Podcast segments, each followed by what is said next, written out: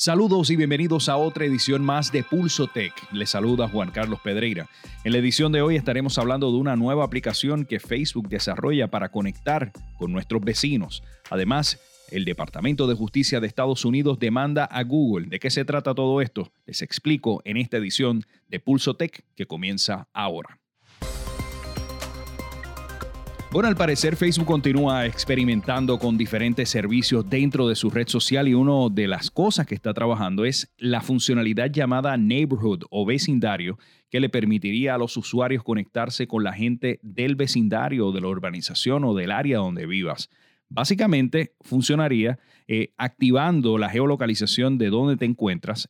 Esa información a su vez, permitiría acceder entonces publicaciones, grupos, artículos del marketplace de personas, etcétera.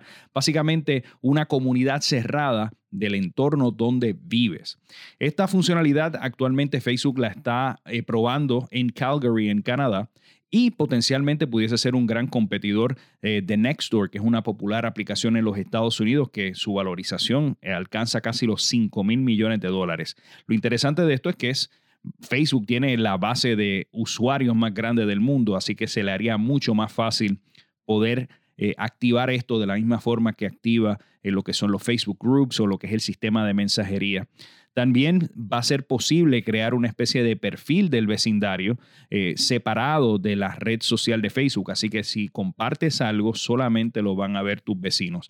Esto pues me parece súper interesante en el sentido de que abre un marco de posibilidades. A veces la información más importante o las noticias más importantes que uno debe saber es exactamente lo que está pasando a nuestro alrededor, alguna emergencia, alguna situación eh, que tengamos que saber de criminalidad, etcétera. Así que es algo muy interesante y creo que esto va a ser algo eh, que va a ser muy exitoso si Facebook llegara a lanzarlo a todos los usuarios en el resto del mundo. Claro está, hay que tener muchísimo cuidado en la manera en que Facebook va a lograr controlar de que otras personas que no viven en esa comunidad puedan acceder el servicio. Me parece un poco difícil si utilizan el sistema de GPS eh, es muy fácil uno moverse, llegar a un sitio, tratar de activar la funcionalidad. Vamos a ver de qué manera Facebook logra, logra restringir todo esto. Tal vez a lo mejor eh, se te haga muy difícil uno poder estar moviendo donde uno vive. Tal vez te permita uno o dos cambios en un periodo de tiempo para pues así minimizar de que las personas van a estar cambiando su localidad para estar viendo qué está pasando en otros lugares. Así que ya veremos en los próximos meses o las próximas semanas si finalmente esto se convierte en una función es disponible para todos los usuarios de Facebook. Por otro lado, esta semana los reguladores federales eh, decidieron presentar una demanda eh, monopolística contra el gigante de telecomunicaciones Google. Esto se da eh, casi 20 años luego de que hiciera lo mismo el Departamento de Justicia con la empresa Microsoft. Microsoft en los 90 estuvo inmerso en muchas controversias, principalmente en el sentido de que ellos integraron de tal forma que el sistema operativo Windows en aquel entonces estaba conectado con lo que era el navegador Internet Explorer. Y básicamente esto fue un asunto eh, muy contencioso que finalmente Microsoft tuvo eh, que separar lo que es el navegador Internet Explorer de su sistema operativo, crear un sistema operativo externo a, lo, que es, eh, a lo que es el sistema de Windows. Este caso básicamente eh, plantea varias, eh, dos cosas importantes. Una, de que el sistema de search o el sistema de búsqueda, el monopolio que Google ostenta es casi el 90%. Es tan y tan grande y tan poderoso el buscador de search de Google que, permite, que no permite que hayan otros competidores eh, que tengan éxitos en este, en este campo.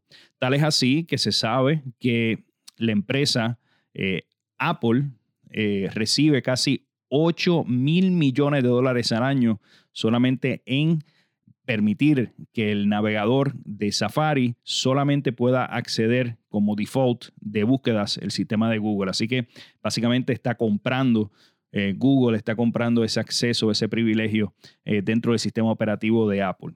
Claro está, hay otras maneras en que uno puede ir a otros navegadores, pero eh, pues por todo este efecto que tiene eh, de mayoría que tiene Google, pues es muy difícil que otros competidores, Microsoft lo ha tratado de intentar con el sistema Bing, pero no logra jamás eh, las escalas que tiene Google en todo esto. También hay otra alegación de que los, eh, los manufactureros de smartphones tienen que acceder a unos términos y condiciones de preinstalar en el sistema operativo Android ciertas aplicaciones que benefician a Google, prácticamente eh, cerrando el sistema en, cierto sentido lo que son los mapas de Google Maps, obligándolos a tener cierto tipo de funcionalidades preinstaladas en estos celulares para que pues, a su vez pues, Google pueda continuar acaparando diferentes áreas. No olvidemos que Google domina en lo que es el sistema de mapas, con uno, pero para mí el mejor sistema de mapas en el mundo lo ha podido catalogar, lo ha podido crear eh, Google. También dominan en el campo de lo que es videos con la plataforma YouTube, que es la, el canal de televisión más importante del mundo entero. Eh, y también, pues, en otras aplicaciones muy populares, por ejemplo, Google Photos es súper importante, es una plataforma muy interesante en el sentido de, de, todo lo que pueda almacenar, tanto de fotos o videos. Así que Google tiene muchas áreas de nuestra vida que controla.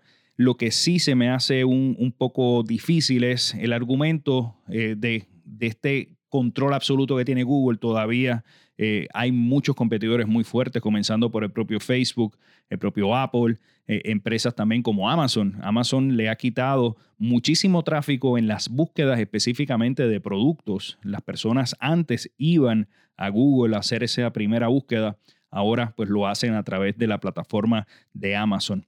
Veremos a ver, esto es un proceso que puede tomar muchos años. En el caso de Microsoft duró casi 10 años y yo creo que hay otros mecanismos mucho más rápido, por ejemplo, legislación eh, que restrinja muchas de estas empresas de tecnología, eh, puede ser un paso mucho más fácil eh, que simplemente tratar de argumentar en la corte de que Google es un monopolio y que por tanto hay que, hay que romperlo.